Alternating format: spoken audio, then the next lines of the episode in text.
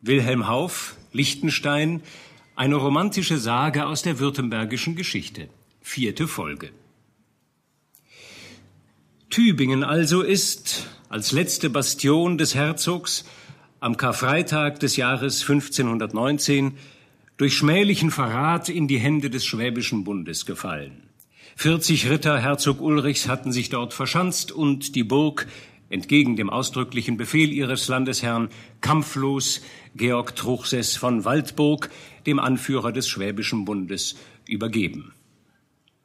Herzog Ulrich blieb nichts anderes übrig, als sein Land schleunigst zu verlassen. In seiner Grafschaft Mömpelgard im Burgundischen fand er Zuflucht. Das vorläufige Ende einer despotischen Herrschaft, wenige Wochen zuvor mit dem herzoglichen Überfall auf die freie Reichsstadt Reutlingen sozusagen das Fass zum Überlaufen gebracht hatte. Georg von Sturmfeder, die fiktive Hauptfigur des Romans und einer der wenigen herzogtreuen Ritter, war seinem Herrn ins Exil gefolgt. Seine Geliebte, Marie von Liechtenstein, musste er zurücklassen. Deren Vater, der alte ehrwürdige Ritter von Liechtenstein, hatte ihm noch versprochen, dass am Tag, wo Württembergs Fahne wieder auf den Zinnen des Stuttgarter Schlosses wehe, er Georg seine Tochter zur Braut geben werde. Ob es dazu kommt, ob Herzog Ulrich sein Land je wieder in Besitz nehmen wird, das ist das Thema des dritten Teils von Haufs romantischer Sage. Und so beginnt er. Wohl nie so schwül hat ein Sommer über Württemberg gelegen als der des Jahres 1519. Das ganze Land hatte dem Bunde gehuldigt und meinte, es werde jetzt Ruhe haben. Aber jetzt erst zeigten die Bundesglieder deutlich, dass es nicht die Wiedereinnahme von Reutlingen gewesen sei, was sie zusammenführte. Sie wollten bezahlt sein. Sie wollten Entschädigung haben für ihre Mühe. Die einen wollten, man solle Württemberg unter sie teilen, die anderen, man solle es an Österreich verkaufen. Die Dritten wollten es Ulrichs Kindern erhalten, aber unter des Bundes Obervormundschaft. Das Land selbst war in Spaltung und Parteien. Es sollte die Kriegskosten decken, und doch war niemand da, der zahlen wollte. Die Ritterschaft hielt es für eine erwünschte Gelegenheit, sich ganz vom Lande loszusagen und sich für unabhängig zu erklären. Die Bürger und Bauern waren ausgesogen, ihre Felder waren verwüstet und zertreten, sie sahen nirgends eine Aussicht, sich zu erholen. Die Geistlichkeit wollte auch nicht allein bezahlen, und so war alles in Hader und Streit. Es ging auch vielen tief zu Herzen, dass ihr angeborener Fürst so schnöde behandelt worden war. Manchen kam jetzt, da der Herzog fern dem Lande seiner Väter in Verbannung hauste, Reue und Sehnsucht an. Sie verglichen sein Regiment mit dem jetzigen. Es war nicht besser, wohl aber schlimmer geworden. Ulrich hatte noch treue Leute unter dem Landvolk, die ihm auf geheimen Wegen Kunde brachten, wie es in Württemberg stehe. Er saß in seiner Grafschaft Mömpelgard und harrte dort mit den wenigen Männern, die ihm ins Unglück gefolgt waren, auf günstige Gelegenheit in sein Land zu kommen. Er schrieb an viele Fürsten, er beschwor sie, ihm zu Hilfe zu kommen, aber keiner nahm sich seiner tätig an. Als sich der Herzog von aller Welt also verlassen sah, wankte er dennoch nicht, sondern setzte alles daran, sein Land mit eigener Macht wieder zu erobern. Es waren einige Umstände, die für ihn sehr günstig schienen. Der Bund hatte nämlich, als er Kunde bekam, dass sich niemand des Vertriebenen annehmen wolle, seine Söldner entlassen. Die meisten Städte und Burgen behielten nur sehr schwache Besatzungen. Und selbst in Stuttgart waren nur wenige Fähnlein Knechte gelassen worden. Durch diese Maßregel aber hatte sich der Bund einen Feind erworben, den man gering schätzte, der aber viel zur Änderung der Dinge beitrug. Es waren dies die Landsknechte. Diese Menschen aus allen Enden und Orten des Reiches zusammengelaufen, boten gewöhnlich dem ihre Hilfe an, der sie am besten zahlte. Für was und gegen wen sie kämpften, war ihnen gleichgültig. Und als sie vom Bunde entlassen waren, rotteten sie sich zusammen, richteten zwölf Fähnlein auf, erwählten aus ihrer Mitte Hauptleute und selbst einen Obersten in der Person des langen Peters. Ein Ungar, offenbar, schrecklich anzusehen, der stets seinen kleinen ungarischen Schnurrbart zwirbelte. Die Männer waren schwierig auf den Bund, nährten sich von Raub und Brandschatzen im Land und führten Krieg auf eigene Rechnung. Die Anarchie war in Württemberg so groß, dass ihnen niemand die Spitze bot. Bürger und Bauern aber sahen diesen Haufen bisweilen gerne. Denn die Landsknechte schimpften weidlich auf den Bund, dem niemand hold war. Und es ging sogar die Sage, sie seien nicht abgeneigt, dem Herzog wieder zu seinem Land zu verhelfen. Tatsächlich, die Landsknechte hatten sich über geheime Wege, so erfahren wir später, an den Herzog gewandt und ihm seine Dienste angeboten, gegen entsprechende Entlohnung versteht sich, einen Goldgülden pro Monat und für jeden Hauptmann täglich vier Maß Wein. Hans, der Pfeifer von Hart, ein einfacher Bauer und Spielmann aus Hart bei Nürtingen, dem Herzog einst feindlich gesinnt, jetzt aber ihm treu ergeben, hatte da wohl vermittelt. Jetzt ist Hans zu den Landsknechten gestoßen und berichtet ihnen, dass der Herzog tatsächlich von Baden her im Anmarsch sei, willens, mit Hilfe der Knechte sein Land wieder zu erobern.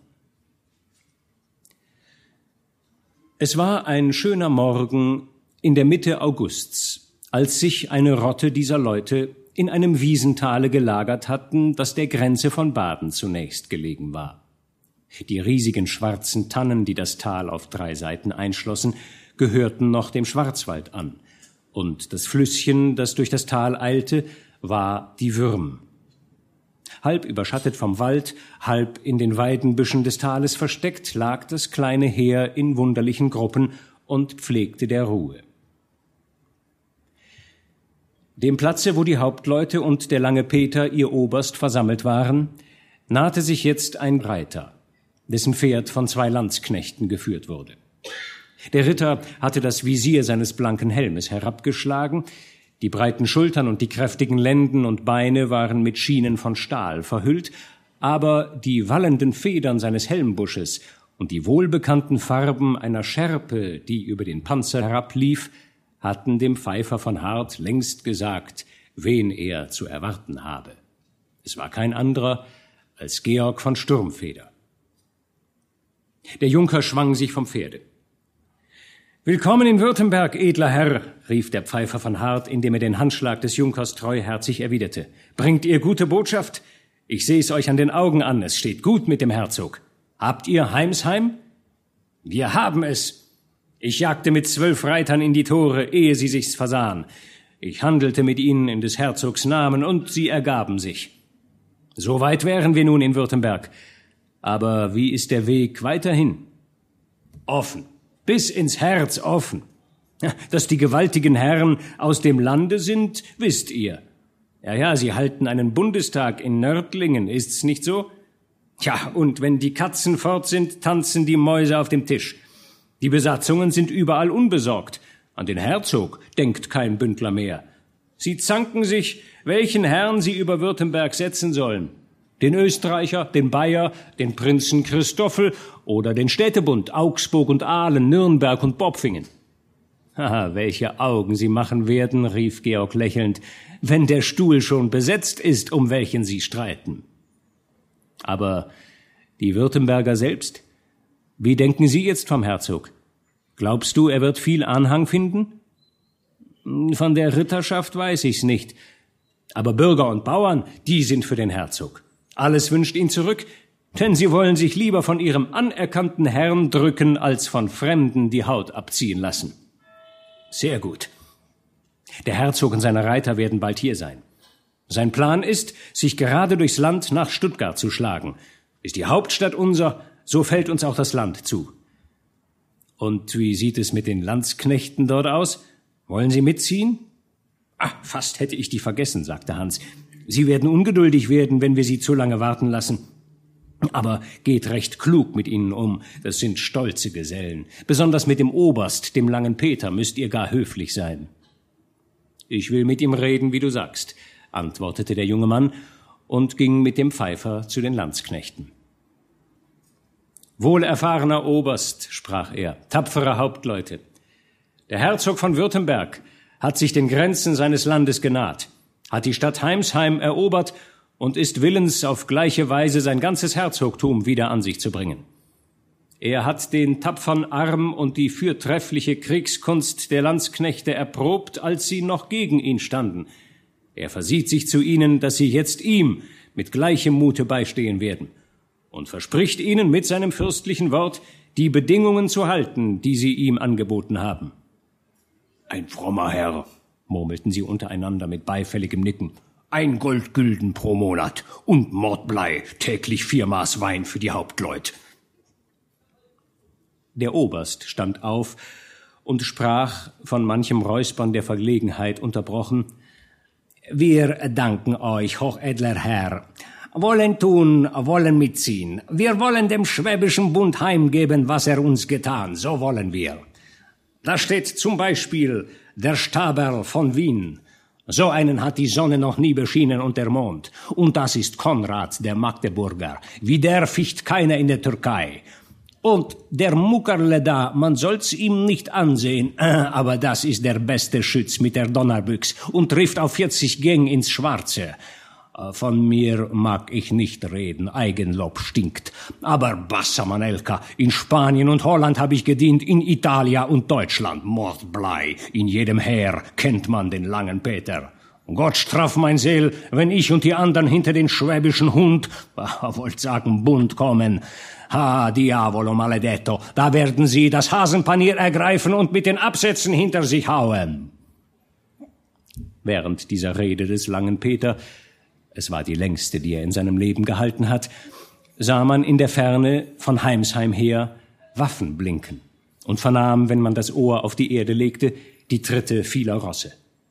Das ist der Herzog, rief Georg. Ich will ihm entgegenreiten. Der junge Mann schwang sich aufs Pferd, galoppierte durch das Tal hin und nicht lange, da erschien er wieder, an der Spitze einer Reiterschar, die ungefähr 40 Pferde betragen mochte. Georg von Sturmfeder trug Württembergs Panier. Neben ihm ritt ganz geharnischt der Herzog. Als dieser Zug jetzt den Landsknechten auf etwa 200 Schritte nahe war, erhob der lange Peter seine Stimme und sprach, Gebet acht, ihr Leut, wenn seine Durchlaucht nahe ist und ich meinen Hut vom Scheitel reiße, dann schreit, Vivat Ulricus, schwenkt die Pfähnlein in der Luft und ihr Trommler rasselt auf euren Fellen, dass euch das Donnerwetter, haut drauf und wenn der Schlegel bricht. Diese kurze Anrede hatte ihre vollkommene Wirkung. Die Landsknechte stampften ihre Büchsen klirrend auf den Boden, die Trommler fassten ihre Schlegel, und als jetzt Georg von Sturmfeder, der Bannerträger von Württemberg, ansprengte und hinter ihm hoch zu Ross, erhaben wie in den Tagen seiner Herrschaft, mit kühnen, gebietenden Blicken Herzog Ulrich von Württemberg sich zeigte, da rasselten die Trommeln wie zum Sturm einer Feste, die Fähnlein neigten sich zum Gruß und ein tausendstimmiges Vivat Ulricus brauste durch die Luft. Der Herzog hielt den Rappen an, blickte um sich, und es war tiefe Stille unter den vielen Menschen. Da trat der Bauer von Hart vor, kniete nieder, hielt ihm den Bügel zum Absteigen und sprach, Hie gut Württemberg alle Wege. Ah, du bist es, Hans, mein Geselle im Unglück, der mir den ersten Gruß von Württemberg bringt. Meine Edeln habe ich hier erwartet, dass sie mich begrüßen bei meinem ersten Schritt auf württembergischen Grund. Meinen Kanzler und meine Räte, wo sind die Hunde? Ist keiner von ihnen da, mir den Bügel zu halten? Seine Begleiter drängten sich staunend um den Herzog, als sie ihn also sprechen hörten. Sie wussten nicht, war es ernst oder bitterer Scherz über sein Unglück. Diesmal ist's nur der Bauer, der euch auf Württembergs Boden hilft, erwiderte der Pfeifer. Aber verachtet nicht ein treues Herz und eine feste Hand. Die anderen werden wohl auch schon kommen, wenn sie hören, dass der Herr Herzog wieder im Lande sei. Meinst du? sprach Ulrich bitter lachend, indem er sich vom Pferde schwang. Bis jetzt haben wir wenig Kunde davon. Aber ich will anklopfen an ihre Türen, dass sie merken sollen, es ist der alte Herr, der in sein Haus will. Sind dies die Landsknechte, die mir dienen wollen? fuhr er fort, indem er aufmerksam das kleine Heer betrachtete. Sie sind nicht übel bewaffnet und sehen männlich aus. Wie viel sind es? Zwölf Fähnlein, euer Durchlaucht, antwortete der Oberst Peter, der noch immer mit angezogenem Hut vor ihm stand und den ungarischen Bart zwirbelte. Lauter geübte Leute. Da steht zum Beispiel der Staberl aus Wien. Es gibt keinen Tapferen unter dem Mond. Ja, ja, schon gut, Alter, schon gut. Habt ihr Pulver und Kugeln? Nur das will ich meinen, sagte der Magdeburger. Wir haben noch von euer Durchlaucht eigenem Pulver und Blei, was wir in Tübingen mitgenommen. Wir haben Munition auf 80 Schuss für einen Mann. Ja, sehr gut. Georg von Heven und Philipp von Rechberg, ihr teilt euch die Knechte, jeder nimmt sechs Fähnlein. Und jetzt geradenwegs auf Leonberg. Freu dich, mein treuer Bannerträger, sagte Ulrich zu Georg von Sturmfeder gewandt. So Gott will, ziehen wir morgen in Stuttgart ein.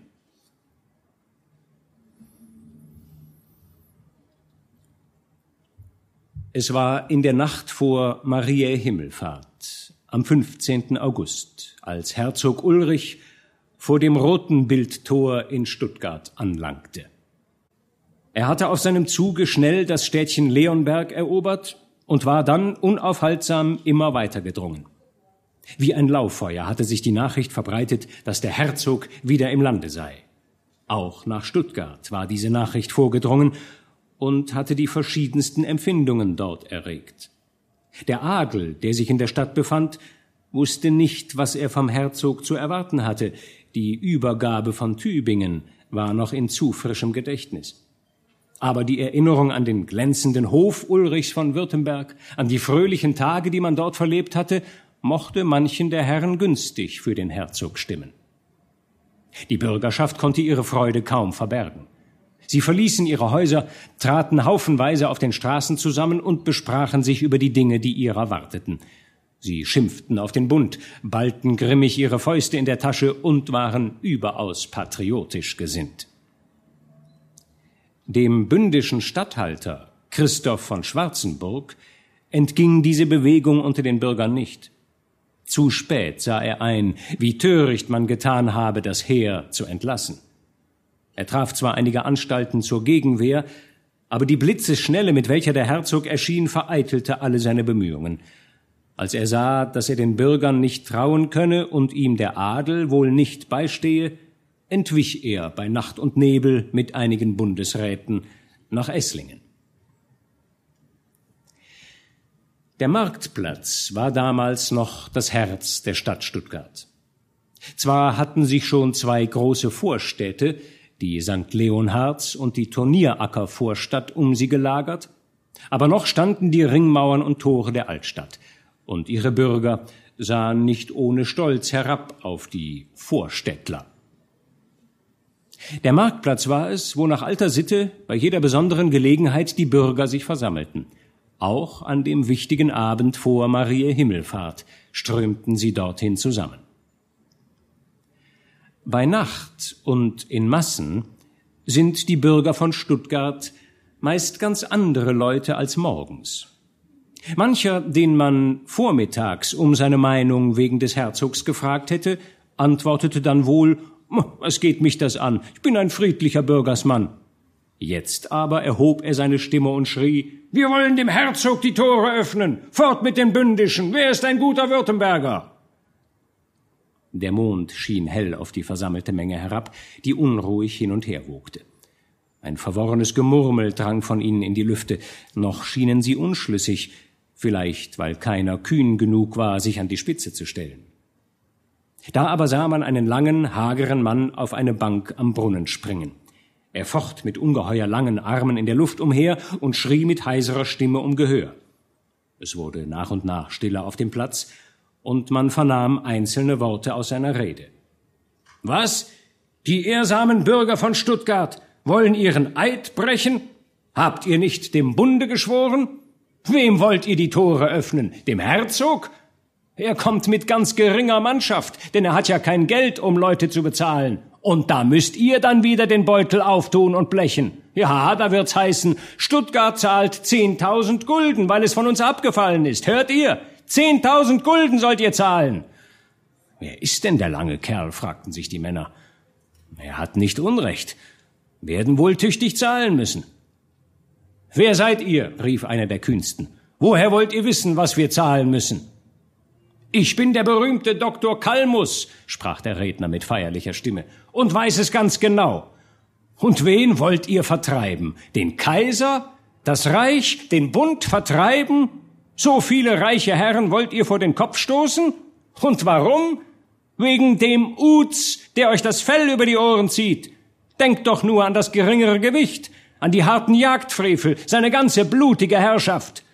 Jetzt hat er kein Geld mehr, der Lump, hat alles verspielt in Mömpelgard. Halt er sein Maul, schrien die Bürger. Was geht das ihn an? Fort mit dem Karl Mäuser, schlagt ihn tot, der Herzog soll leben. In diesem Augenblick kam ein neuer Trupp Bürger aus der oberen Vorstadt herabgesprungen. Der Herzog ist vor dem Rotebühltor, riefen sie, mit Reitern und Fußvolk. Wo ist der Statthalter? Wo sind die Bundesräte? Er will in die Stadt schießen, wenn man nicht aufmacht. Fort mit den Bündischen! Wer ist gut württembergisch? Der Tumult wuchs von Sekunde zu Sekunde. Die Bürger schienen noch unschlüssig. Da bestieg ein neuer Redner die Bank. Es war ein feiner Herr, der durch sein schmuckes Äußeres einen Augenblick den Bürgern imponierte. Bedenkt, ihr Männer, rief er mit feiner Stimme, was wird der durchlauchtigste Bundesrat dazu sagen, wenn ihr, ach, was scheren wir uns um den Durchlauchtigen, überschrie man ihn. Fort, reißt ihn herab mit seinem rosenfarbenen Mäntelchen und dem glatten Haar. Das ist ein Ulmer. Fort mit ihm, auf ihn, er ist von Ulm. Aber ehe sie noch diesen Entschluss ausführten, trat ein kräftiger Mann hinauf, warf mit einem Schlag den Doktor rechts und den Ulmer links von der Bank und winkte mit der Mütze in der Hand um Ruhe. Still, das ist der Hartmann, flüsterten die Bürger. Der versteht's. Hört, was er spricht. Hört mich, sprach dieser. Der Statthalter und die Bundesräte sind nirgends zu finden. Sie sind entflohen und haben uns im Stich gelassen. Darum greifet diese beiden da. Wir wollen sie als Geiseln behalten. Und jetzt hinauf ans Rote Bühltor. Dort steht unser rechter Herzog. Es ist besser, wir machen ihm selbst auf, als dass er mit Gewalt eindringt. Wer ein guter Württemberger ist, folgt mir nach. Er stieg herab von der Bank und jubelnd umgab ihn die Menge. Die beiden Fürsprecher des Bundes wurden, ehe sie sich dessen versahen, gebunden und fortgeführt. Jetzt ergoss sich der Strom der Bürger vom Marktplatz zum obern Tor, hinaus über den breiten Graben der alten Stadt in die Turnieracker Vorstadt, am Bollwerk vorüber zum Rotebühltor. Die bündischen Knechte, die das Tor besetzt hielten, wurden schnell übermannt. Das Tor ging auf, die Zugbrücke fiel herab und legte sich über den Stadtgraben. Dort hatten indessen die Anführer des Fußvolkes ihre besten Truppen aufgestellt, denn man wusste nicht genau, wie die Bündischen sich bei der Annäherung des Herzogs benehmen werden. Ulrich selbst hatte die Posten beritten. Vergeblich suchte Georg von Sturmfeder, ihn zu überzeugen, dass die Besatzung von Stuttgart so schwach sei, dass sie ihm und seinen Männern nicht die Spitze bieten könnten. Vergeblich stellte er ihm vor, dass die Bürger ihren Herzog zurücksehnten und ihm willig ihre Tore öffnen werden. Ulrich schaute finster in die Nacht hinaus, presste die Lippen zusammen und knirschte mit den Zähnen. Das verstehst du nicht. Du kennst die Menschen nicht. Sie sind alle falsch. Traue niemand als dir selbst. Sie drehen den Mantel nach jedem Wind. Aber diesmal will ich sie fassen. Meinst du, ich habe mein Land umsonst mit dem Rücken angesehen? Georg konnte diese Stimmung des Herzogs nicht begreifen. Im Unglück war er fest, sogar mild und sanft gewesen, hatte von manchem schönen Brauch gesprochen, den er einführen wolle, wenn er wieder ins Land komme. Aber jetzt Seit er die Grenzen Württembergs überschritten hatte, blitzte ein stolzer Trotz aus seinen Augen. Die Aufforderung an die Stadt mochte wohl schon vor einer halben Stunde ergangen sein. Bald war die Frist abgelaufen, die er ihnen gegeben hatte, und noch immer war keine Antwort da. Der Herzog ritt zu den Landsknechten vor, die erwartungsvoll auf ihren Hellebarden und Donnerbüchsen lehnten. Heven, lass Leitern anschleppen, sagte er mit dumpfer Stimme. Der Donner und das Wetter. Es ist mein Eigenhaus, vor dem ich stehe, und die Hunde wollen mich nicht einlassen. Ich lass noch einmal blasen. Machen Sie dann nicht sogleich auf, so schmeiß ich Feuer in die Stadt. Bassa Manelka, sagte der lange Peter zu seinen Kameraden, jetzt werden Leitern beigeschleppt. Wir, wie die Katzen hinauf, mit den Hellebarden über die Mauer gestochen und mit den Büchsen reingepfeffert. Und dann angezündet die Stadt, geplündert, gebürstet. Um Gottes Willen, Herr Herzog, rief Georg von Sturmfeder, welcher die Reden seines Herrn und die greuliche Freude der Landsknechte wohl vernommen hatte. Wartet nur noch ein kleines Viertelstündchen. Es ist doch eure eigene Residenzstadt. Sie beraten sich vielleicht noch. Was haben die sich lange zu beraten? entgegnete Ulrich. Ihr Herr ist hier außen vor dem Tor und fordert Einlass. Ich habe schon zu lange Geduld gehabt. Georg, breite mein Panier aus, lass die Trompeter blasen, fordere die Stadt zum letzten Mal auf. Und wenn ich dreißig zähle nach deinem letzten Wort und sie haben noch nicht aufgemacht, beim heiligen Hubertus, so stürmen wir. Spute dich, Georg! O Herr, bedenket, eine Stadt, eure beste Stadt. Wie lange habt ihr in diesen Mauern gelebt? Wollt ihr euch ein solches Brandmal aufrichten? Gebt noch Frist. Ha! lachte der Herzog grimmig. Ich sehe, dich gelüstet nicht sehr, in Stuttgart einzuziehen und dein Weib zu verdienen. Kein Wort mehr, Georg von Sturmfeder. Ich sag, roll mein Panier auf. Georg folgte schweigend dem Befehl. Er ritt bis dicht vor den Graben und rollte das Panier von Württemberg auf. Drei Trompeter ritten neben ihm und schmetterten ihre wilden Fanfaren gegen die verschlossene Pforte. Im Tor öffnete sich ein Fenster. Man fragte nach dem Begehr. Georg von Sturmfeder erhob seine Stimme und rief Ulrich, von Gottes Gnaden Herzog zu Württemberg und Teck, Graf zu Urach und Mömpelgard, fordert zum zweiten und letzten Mal seine Stadt Stuttgart auf, ihm willig und sogleich die Tore zu öffnen. Widrigenfalls wird er die Mauer stürmen und die Stadt als feindlich ansehen. Noch während Georg dieses ausrief, hörte man das verworrene Geräusch vieler Tritte und Stimmen in der Stadt. Es kam näher und näher, wurde zum Tumult und Geschrei.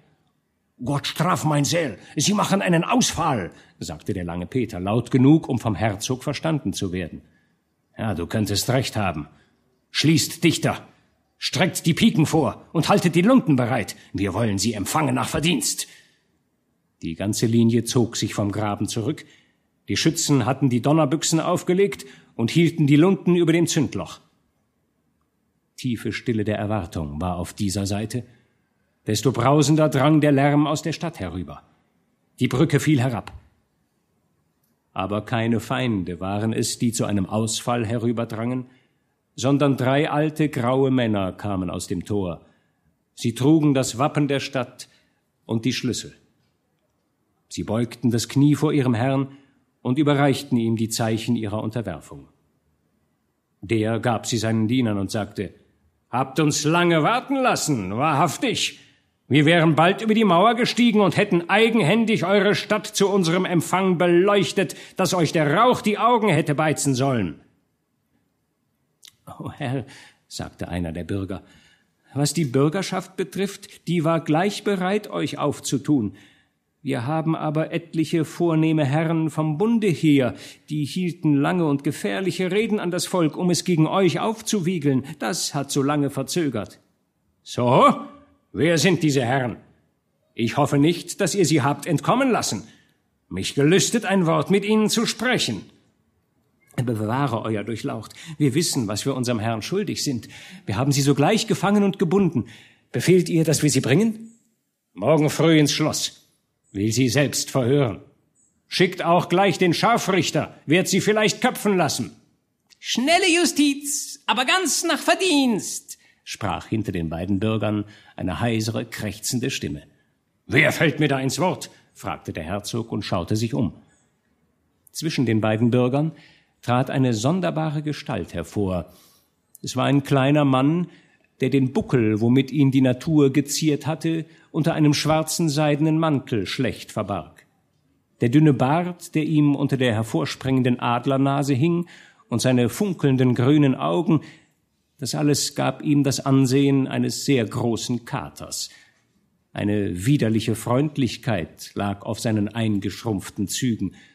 und Georg von Sturmfeder fasste ein sonderbares Grauen vor diesem Mann, gleich beim ersten Anblick. Der Herzog aber rief freudig Ha, Ambrosius Volland, unser Kanzler, bist noch am Leben. Hättest zwar etwas früher kommen können, denn du wusstest, dass wir wieder ins Land dringen. Aber sei uns dennoch willkommen. Allerdurchlauchtigster Herr, antwortete der Kanzler, bin wieder so hart vom Zipperlein befallen worden, dass ich beinahe nicht aus meiner Behausung kommen konnte. Verzeihen daher euer. Schon gut, schon gut, rief der Herzog. Will dich schon kurieren vom Zipperlein. Komm morgen früh ins Schloss. Aber jetzt gelüstet uns Stuttgart wiederzusehen. Heran, du, mein treuer Bannerträger, wandte er sich mit huldreicher Miene zu Georg. Du hast treulich Wort gehalten, bis an die Tore von Stuttgart. Ich will's vergelten. Bei St. Hubertus, jetzt ist die Braut dein, nach Recht und Billigkeit. Trag mir meine Fahne vor. Wir wollen sie aufpflanzen auf meinem Schloss und jenes bündische Banner in den Staub treten. Gemmingen, Brechberg, Heven, ihr seid heute Nacht noch meine Gäste, wollen doch mal sehen, ob uns die Herren vom Schwabenbund noch ein Restchen Wein übrig gelassen haben. So ritt Herzog Ulrich, umgeben von den Rittern, die seinem Zuge gefolgt waren, wieder in die Tore seiner Residenz. Die Bürger schrien Vivat, und die schönen Mädchen verneigten sich freundlich an den Fenstern, zum großen Ärgernis ihrer Mütter und Liebhaber, denn alle dachten, diese Grüße gelten dem schönen jungen Ritter, der des Herzogs Banner trug, und beleuchtet vom Fackelschein wie Sankt Georg der Lindwurmtöter aussah. Man erinnert sich bei dieser Szene sicher an Georg von Sturmfeders Einzug in Ulm. Am 12. März war es, als sich dort der Kriegsrat der Bündischen traf, um über Maßnahmen gegen Herzog Ulrich zu beraten.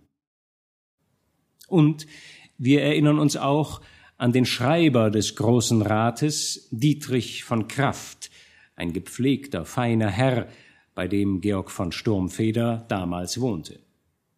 Kein anderer als dieser Dietrich von Kraft war es, der eben eine der ketzerischen Reden gegen Herzog Ulrich auf dem Stuttgarter Marktplatz gehalten hatte und nun im Gefängnis sitzt. Es scheint, als wolle der Herzog, beraten und womöglich verführt von seinem Kanzler Ambrosius Volland, an ihm und dem Doktor Kalmus ein blutiges Exempel statuieren. Der Scharfrichter jedenfalls ist schon bestellt.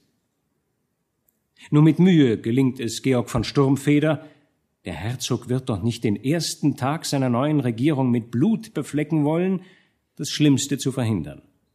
Dietrich von Kraft wird freigesprochen, der Doktor Kalmus zu seiner Schande rückwärts auf einen Esel gebunden und durch die Stadt getrieben. Aber nicht nur Georg von Sturmfeder ist entsetzt über das in wenigen Tagen so veränderte Wesen des Herzogs. Auch der Ritter von Liechtenstein ist tief besorgt. Eben war er, freudig bewegt, nach Stuttgart gekommen, in Begleitung seiner Tochter Marie. Schließlich steht, seinem Versprechen gemäß, die Hochzeit bevor. Sein erster Besuch aber gilt natürlich dem Herzog.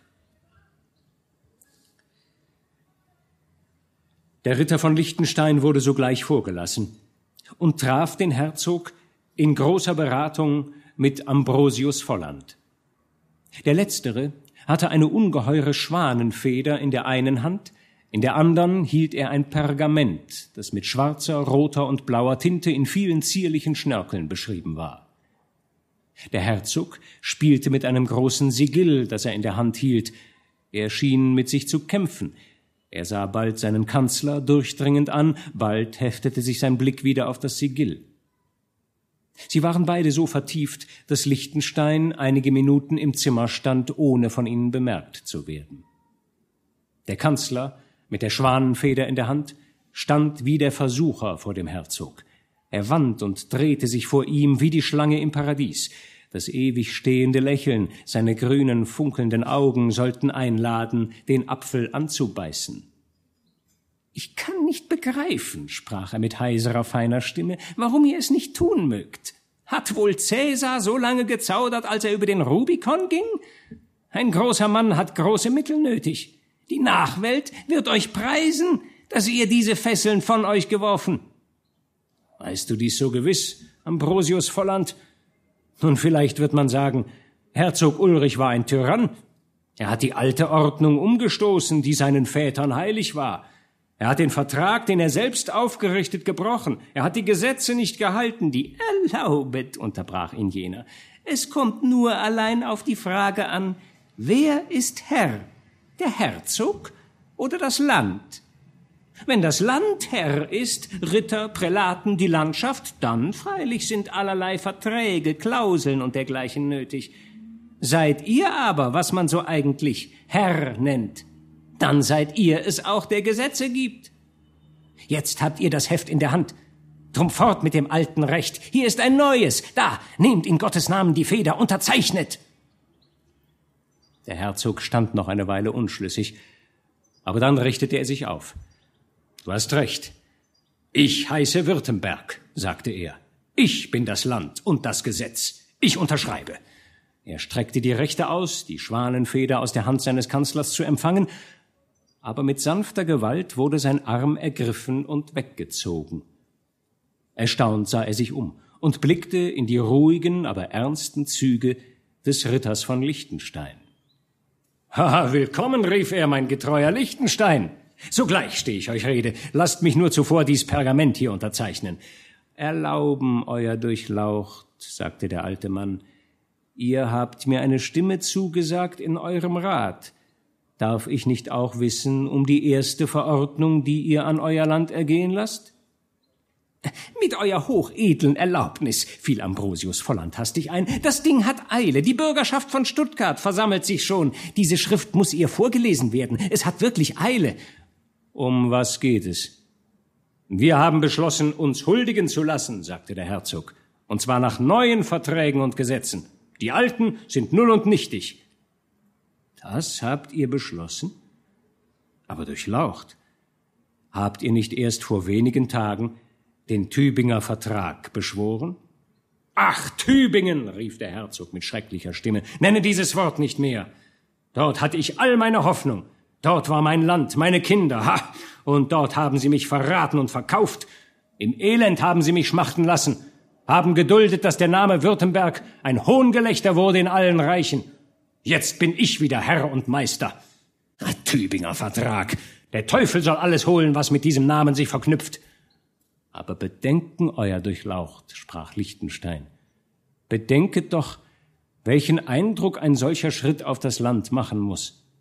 Noch habt ihr nichts als Stuttgart.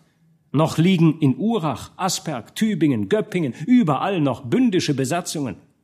Wird die Landschaft euch beistehen, den Bund zu verjagen, wenn sie hört? Ich sag, ist mir die Landschaft beigestanden, als ich Württemberg mit dem Rücken ansehen musste? Sie haben mich laufen lassen und dem Bund gehuldigt. Vergebt mir, entgegnete der Alte, aber dem ist nicht also. Ich weiß noch wohl den Tag bei Blaubeuren. Wer hielt da zu euch, als die Schweizer abzogen? Wer wollte euch sein Leben opfern? Es waren achttausend Württemberger. Habt ihr den Tag vergessen? Hei, hei, wertester, sagte der Kanzler, dem es nicht entging, welch mächtigen Eindruck diese Worte auf Ulrich machten. Ihr sprecht etwas gar zu kühnlich, wertester. Außerdem, jetzt ist nicht die Rede von damals. Die Landschaft ist von der alten Huldigung gänzlich abgekommen und hat dem Bunde gehuldigt. Jetzt ist seine Durchlaucht wieder Herr im Land. Hat sich der Bund auf besondere Verträge huldigen lassen, so kann es der Herzog ebenso halten. Neuer Herr, neu Gesetz. Soll ich die Feder eintauchen, gnädiger Herr? Herr Kanzler, sagte Lichtenstein mit fester Stimme, habe alle mögliche Ehrfurcht vor eurer Gelahrtheit und Einsicht, aber was ihr da sagt, ist grundfalsch und kein guter Rat. Jetzt gilt es zu wissen, wen das Volk liebt. Der Bund hat durch sein Walten im Land alles gegen sich aufgebracht. Es war die rechte Zeit, dass seine Durchlaucht wiederkam. Jetzt fliegen ihm alle Herzen zu. Wird er sie nicht gewaltsam wieder von sich stoßen, wenn er alles Alte umreißt? Bedenkt, die Liebe eines Volkes ist eine mächtige Stütze.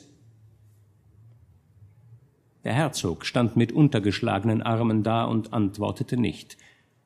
Desto eifriger tat dies der Kanzler. Ach, wo habt ihr diese schönen Sprüchlein her, liebwerter, hochgeschätzter? Liebe des Volkes, sagt ihr? Schon die Römer wussten, was davon zu halten sei. Seifenblasen. Hätt euch doch für gescheiter gehalten, verehrtester. Wer ist denn das Land? Hier, hier steht es in Persona. Das ist Württemberg. Dem gehört's. Er hat's geerbt und jetzt noch dazu erobert. Volksliebe. Wäre ihre Liebe so stark gewesen, so hätten sie nicht dem Bunde gehuldigt. Der Kanzler hat recht, rief Ulrich. Du magst es gut, meinen Lichtenstein, aber er hat recht. Meine Langmut hat mich zum Land hinausgetrieben. Jetzt aber bin ich wieder da, und Sie sollen fühlen, dass ich der Herr bin, die Federherr, Kanzler. O Herr, tut nichts in der ersten Hitze, wartet. Ruft die Landschaft zusammen, machet Änderungen nach eurem Sinne, nur jetzt nicht. Nicht solange der Bund noch Land besitzt in Württemberg. Gestattet noch eine kurze Frist. So, unterbrach ihn der Kanzler, dass man dann als Gemach wieder in das alte Wesen hineinkommt. Gebt acht euer Durchlaucht. Wenn die Landschaft erst beisammen ist, meint ihr, da werden sie so gutwillig nachgeben? Schmiedet das Eisen, solange es warm ist. Oder gelüst es euch wieder, gehorsamlich unter das alte Joch zu stehen und den Karren zu ziehen? Der Herzog antwortete nicht.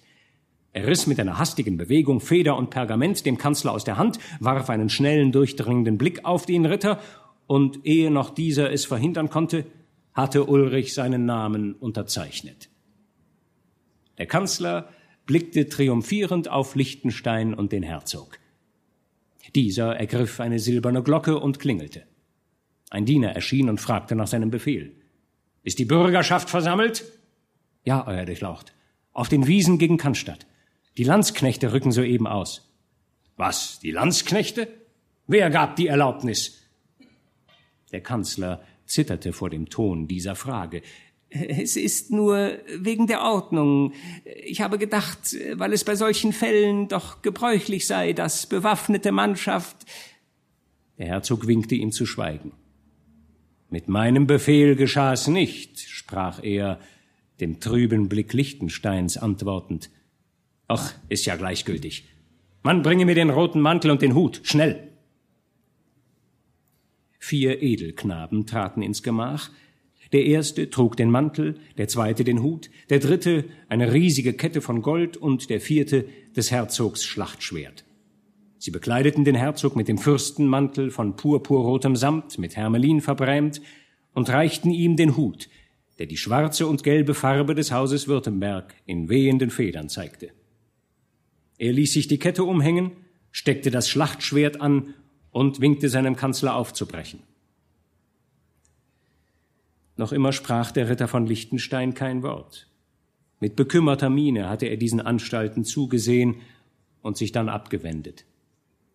Der Herzog schritt mit leichtem Neigen des Hauptes an dem alten Ritter vorüber zur Tür. Alter Mann, sagte er, du warst mein einziger Freund in der Not, und in hundert Proben hat sich deine Treue bewährt. Ich gehe jetzt vielleicht einen gewagten Gang. Aber wo es das Höchste gilt, muss man alles wagen.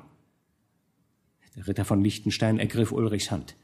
Bleibt, rief er. Nur diesmal folget meiner Stimme. Mein Haar ist grau, ich habe lange gelebt, ihr seid erst drei Jahrzehnte. Indem ertönten die Trommeln der Landsknechte in dem Hof. Das ungeduldige Stampfen der Rosse drang herauf, und die Herolde stießen zur Huldigung rufend in die Trompeten. Jacta alia esto war der Wahlspruch Cäsars, sagte der Herzog mit mutiger Miene. Jetzt gehe ich über meinen Rubikon. Dein Segen möchte mir frommen, alter Mann. Zum Rat ist's nun zu spät. Der Ritter blickte schmerzlich aufwärts. Die Stimme versagte ihm. Er drückte segnend seines Herzogs Rechte an die Brust. Noch zögerte Ulrich bei ihm, da streckte der Kanzler den langen, dürren Arm unter seinem gelben Mäntelchen hervor und winkte mit der Pergamentrolle. Er war anzuschauen wie der Versucher, dem es gelingt, eine arme Seele mit sich hinabzuziehen. Ulrich von Württemberg riss sich los und ging, um sich von seiner Hauptstadt huldigen zu lassen.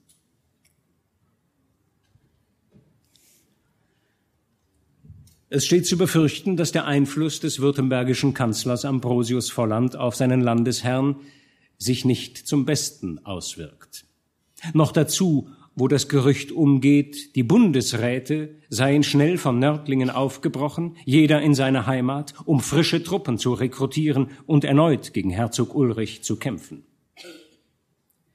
Der ist davon jedoch unbesorgt. Im Stuttgarter Schloss geht es zu wie ehedem. Feste, Tänze, Ritterspiele hallen durch die Säle. Und ein besonderes Fest gilt es jetzt zu feiern. Georg von Sturmfeders Hochzeit mit Marie von Liechtenstein. Als Brauzeugen hat sich der Bräutigam Marx Stumpf von Schweinsberg und jenen Freund aus Ulmer Tagen Dietrich von Kraft ausbedungen. Froh gelaunt zieht das Hochzeitspaar aus dem Stuttgarter Schloss hinüber in die Kirche. Hören wir zum Abschluss dieser Folge von den Feierlichkeiten.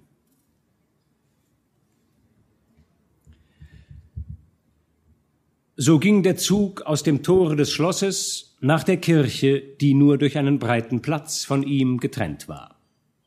Kopf an Kopf standen die schönen Mädchen und die redseligen Frauen, strengten die Blicke an, als die schöne Braut vorüberging und waren voll Lobes über den Bräutigam. Unter den zahlreichen Zuschauern sah man auch eine rüstige, runde Bauersfrau. Sie unterhielt sich eifrig mit ihrer Tochter. Das schöne Kind an ihrer Seite schien aber wenig auf ihre Reden zu achten. Ihre hellen Augen waren immer nur auf die nahende Braut gerichtet. Sie ist's, rief sie unwillkürlich aus, als Marie an ihnen vorüberschritt und verbarg dann schnell ihr Gesicht hinter dem Rücken der Mutter. Ja, die ist's, Bärbele. Hei, die sieht ja grausig schön aus, flüsterte die runde Frau und neigte sich tief. Aber jetzt wellet mal auf der Junker passen. Das Mädchen schien diesen Rat nicht erst zu bedürfen, denn sie blickte längst hinüber nach jener Seite, woher er kommen musste. Er kommt, er kommt, hörte sie ihren Nachbarn flüstern. Der ist's, im weißen Kleid, mit dem blauen Mantel, grad vor dem Herzog. Sie sah ihn. Nur einen Blick warf sie nach ihm hin und wagte dann nicht mehr aufzublicken. Einen Blick, der mehr auszudrücken schien als die reine Bewunderung oder das Staunen der Neugierde.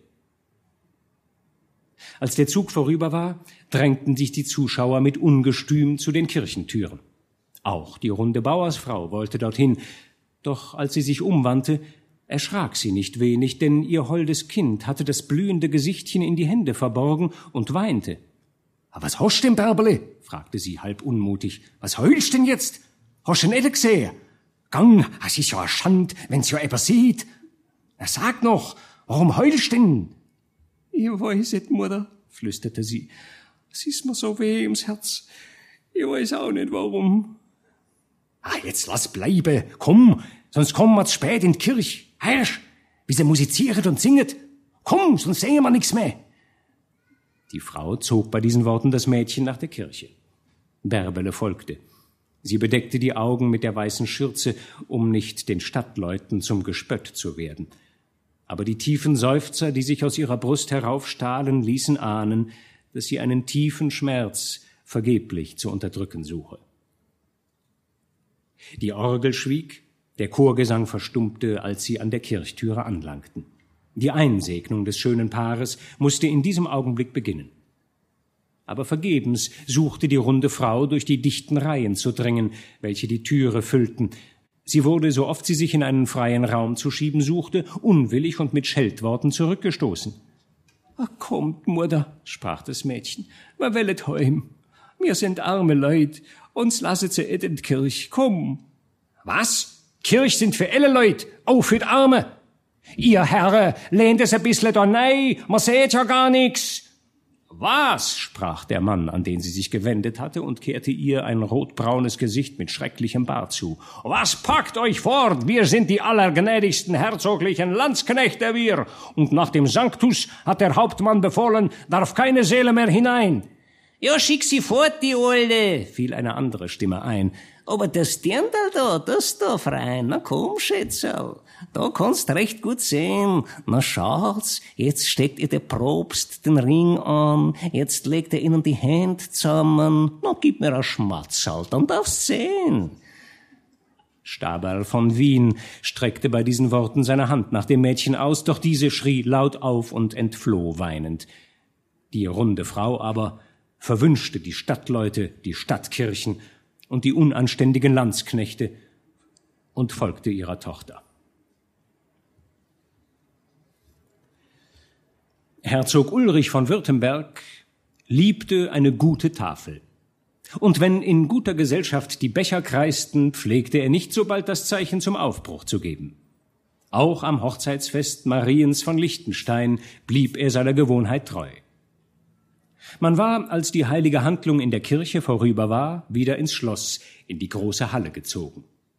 Auf den Galerien schwangen die Geiger lustig ihre Fiedelbogen, die Zinkenisten bliesen ihre Backen auf, die Trommler schlugen kräftig auf die Felle, und mit Jauchzen und Hallo stimmte die Volksmenge, die man auf den übrigen Teilen der Galerien zugelassen hatte, ein, wenn die Herren unten einen Trinkspruch ausgebracht hatten. Am oberen Ende der Halle saß unter einem Thronhimmel der Herzog. Er schaute fröhlich um sich und sprach dem Becher fleißig zu. Zu seiner Rechten an der Seite des Tisches saß Marie. Sie blickte oft nach ihrem neuen Gemahl, der ihr gegenüber saß. Es war ihr, als müsse sie sich erst überzeugen, dass dies alles kein Traum sei und dass sie den Namen, den sie achtzehn Jahre getragen, wirklich gegen den Namen Sturmfeder vertauscht habe. Jetzt war der Augenblick gekommen, wo nach der Sitte der Zeit dem neuen Ehepaar Geschenke überbracht wurden. Man stellte Körbe neben Marie auf, und als die Geiger und Pfeifer von neuem aufzuspielen begannen, bewegte sich ein langer, glänzender Zug in die Halle. Voran gingen die Edelknaben des fürstlichen Hofes. Sie trugen goldene Deckelkrüge, Schaumünzen und Schmuck von edlen Steinen als ein Geschenk des Herzogs. Mögen euch diese Becher, wenn sie bei den Hochzeiten eurer Kinder und bei den Taufen eurer Enkel kreisen, an einen Mann erinnern, dem ihr beide im Unglück Liebe und Treue bewiesen, an einen Fürst, der im Glück euch immer gewogen und zugetan ist. Georg war überrascht von dem Reichtum der Geschenke. Euer Durchlaucht beschämen uns, rief er. Doch Ulrich erwiderte, es ist nur billig, dass wir die reine Treue mit reinem Golde und edle Liebe mit edlen Steinen belohnen. Doch wie? Eure schöne Frau vergießt Tränen? Ah, ich weiß die Quelle dieses klaren Taues. Doch mit Verlaub eures Eheherrn, schöne Frau, ich muss jetzt eine alte Schuld einziehen. Ihr wisst noch welche? Marie errötete und warf einen forschenden Blick nach Georg hinüber, als fürchtete sie jenes alte Übel, das sie oft kaum zu beschwören vermochte, die Eifersucht mochte wieder in ihm aufflammen. Georg wusste recht wohl, was der Herzog meinte, denn jene Szene, die er hinter der Tür belauschte, war ihm noch immer im Gedächtnis. Meine Urkunde lautet auf die roten Lippen eurer Frau, lachte Ulrich und näherte sich Marien, die ängstlich auf Georg hinübersah. Herr Herzog, flüsterte sie, indem sie den schönen Nacken zurückbog, es, es war doch nur Scherz damals, ich bitte euch. Doch Ulrich ließ sich nicht irre machen, sondern zog die Schuld samt Zinsen von ihren schönen Lippen ein. Der alte Herr von Liechtenstein sah dieser Szene mit finsterer Miene zu, dachte er an das grausige Schicksal Hans von Huttens. Seine Blicke streiften ängstlich seinen Schwiegersohn. Da ertönten auf der Galerie wieder die Geigen und Zinken. Man wusste zu Stuttgart, dass es der Liebling des Herzogs sei, dem dieses Fest gelte. Darum hatte sich auch eine Gesandtschaft der Bürger eingestellt, ehrsame, angesehene Männer in schwarzen Kleidern, mit kurzen Haaren und langen Bärten. Der eine trug eine aus Silber getriebene Weinkanne, der andere einen Humpen aus demselben Metall. Sie verbeugten sich lächelnd, und der mit dem Humpen hub an Gegrüßet sei das Ehepaar und lebt zusammen noch manches Jahr. Um euch zu fristen langes Leben will Stuttgart euch ein Tränklein geben. Des Lebens Tränklein ist der Wein. Komm, guter Geselle, schenk mir ein. Der andere Bürger goss aus der Kanne den Humpen voll und sprach, während der erste trank, Von diesem Tränklein steht ein Fass vor eurer Wohnung auf der Gass. Es ist vom Besten, den wir haben. Er soll euch Leib und Seele laben. Er geb euch Mut, Gesundheit, Kraft. Das wünscht euch Stuttgarts Bürgerschaft. Der erste hatte indessen ausgetrunken und füllte den Becher von neuem und sprach, indem er ihn Georg von Sturmfeder kredenzte. Und wenn ihr trinkt von diesem Wein, soll euer erster Trinkspruch sein, es lebt der Herzog und sein Haus. Ihr trinkt bis auf den Boden aus, dann schenkt ihr wieder Frischen ein. Hoch lebt Sturmfeder und Liechtenstein. Und lüstet's euch noch eins zu trinken, mögt ihr an Stuttgarts Bürger denken. Sie legten den silbernen Becher und die Kanne in den Korb zu den übrigen Geschenken und entfernten sich unter dem Beifall aller ehrbaren und festen Schrittes. Doch die Bürger waren nicht die letzten gewesen, welche Geschenke gebracht hatten. Denn kaum hatten sie die Halle verlassen, so entstand ein Geräusch an der Türe, wo die Landsknechte Wache hielten. Der Herzog schickte einen Edelknaben hin, um zu erfahren, was das Lärmen zu bedeuten habe. Er erhielt zur Antwort, einige Bauernweiber wollten durchaus in die Halle, um den Neuvermählten Geschenke zu bringen. Ulrich gab Befehl, sie vorzulassen, denn die Sprüchlein der Bürger hatten ihm gefallen, und auch von den Bauersleuten versprach er sich Kurzweil. Die Knechte gaben Raum, und Georg erblickte zu seinem Erstaunen die runde Frau des Pfeifers von Hart mit ihrem schönen Töchterlein, geführt von der Frau Rosel, ihrer Base. Die Pfeifersfrau wusste, was Lebensart sei. Sie verbeugte sich daher von der Tür in einem fort, bis sie zum Stuhl des Herzogs kam. Frau Rosel hatte noch die Röte des Zorns auf ihren mageren Wangen, denn die Landsknechte hatten sie höchlich beleidigt und sie eine dürre Stange geheißen. Aber ehe sie sich sammeln konnte, hatte schon die runde Frau einen Zipfel von des Herzogs Mantel gefasst und ihn an die Lippen gedrückt. Guten Abend, Herr Herzig, sprach sie dazu mit tiefen Knicksen. Wie geht's euch denn, seit ihr wieder in Stuttgart sind? Meine Ma lässt euch schön grüßen. Wir kommen aber nicht zum Herrn Herzig, neu zum dem Herrn da drüber wollen wir. Wir haben ein Hochzeitgeschenkle für seine Frau. Ah, da sehen Sie ja, gang, Bärble, gang, und langs aus dem Krettle. Ach du lieber Gott, fiel Frau Rosel ihrer Schwägerin ins Wort, bitt untertänigst um Verzeihung, euer Durchlaucht, dass ich diese Leut reingebracht hab. Es ist Frau und Kind vom Pfeifer von Hart. Ach du liebs Herr Gottle, Herr Herzog, die Frau meint's gewiss gut. Der Herzog aber lachte mehr über diese Entschuldigung der Frau Rosel als über die Reden ihrer Schwägerin. Na, was macht denn der Mann, der Pfeifer? Wird er uns bald mal besuchen? Warum kam er nicht mit euch? Es sell hat sein Grund, Herr, erwiderte die runde Frau. Wenn's Krieg geht, no bleibt er gewiss et aus. Da kann man brauchen, aber im Friede, neu, da denkt er, mit große Herren ist's et gut Kirschefresser. Frau Rosel wollte beinahe verzweifeln über die Naivität der runden Frau. Sie zog sie am Rock und am langen Zopfband, aber es half nichts. Die Frau des Pfeifers sprach immer weiter, und das unauslöschliche Gelächter, das sie damit erregte, schien ihr selbst Freude zu machen. Bärbele hatte indessen mit dem Deckel des Körbchens gespielt. Sie hatte einige Male gewagt, ihre Blicke zu erheben, um jenes Gesicht wiederzusehen, das im Fieber der Krankheit so oft an ihrem Busen geruht und in ihren Armen Ruhe und Schlummer gefunden hatte, jenen Mund wiederzusehen, den sie so oft heimlicherweise mit ihren Lippen berührt hatte. Und jene Augen, deren klarer, freundlicher Strahl ewig in ihrem Gedächtnis fortglühte. Sie erhob zaghaft ihre Blicke, doch immer, wenn sie bis an seinen Mund gekommen war, schlug sie die Augen aus Furcht, seinem Auge zu begegnen, beschämt wieder nieder. Sieh, Marie, sprach Georg, das ist das gute Kind, das mich pflegte, als ich krank in ihres Vaters Hütte lag, das mir den Weg nach Liechtenstein zeigte. Marie ergriff gütig ihre Hand. Das Mädchen zitterte. und ihre Wangen färbte ein dunkles Rot. Sie öffnete ihr Körbchen und überreichte Marie ein Stück schöner Leinwand und einige Bündel Flachs, so fein und zart wie Seide. Sie versuchte zu sprechen, aber umsonst. Sie küsste die Hand der schönen Frau, und eine Träne fiel herab auf ihren Ehering. Ei, Bärbele, schalt Frau Rosel, sei doch nicht so schüchtern, nu sag doch ebes. Gnädige Fräulein, äh, wollt sagen, gnädige Frau, habt Nachsicht, sie kommt selten zu vornehmen Leuten.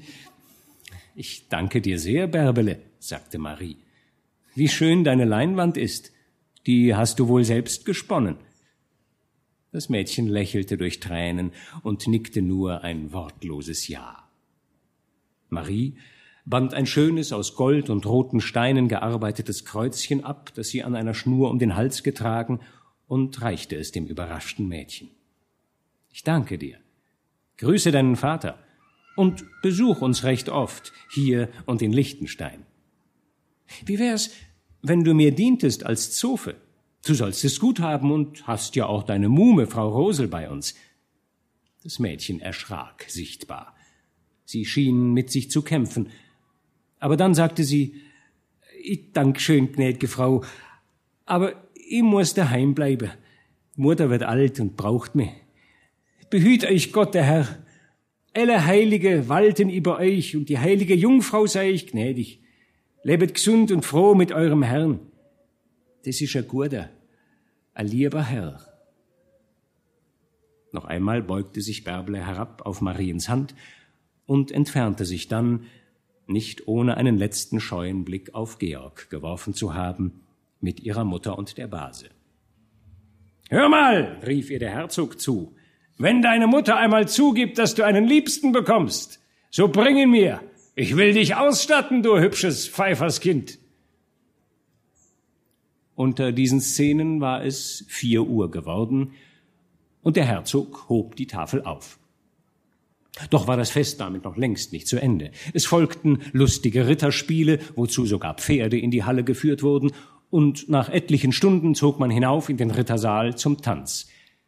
Der fröhliche Reigen ertönte bis tief in die Nacht. Zum letzten Tanz wollte Ulrich die Krone des Festes, die junge schöne Frau Marie, aufrufen, doch suchten er und Georg sie vergebens.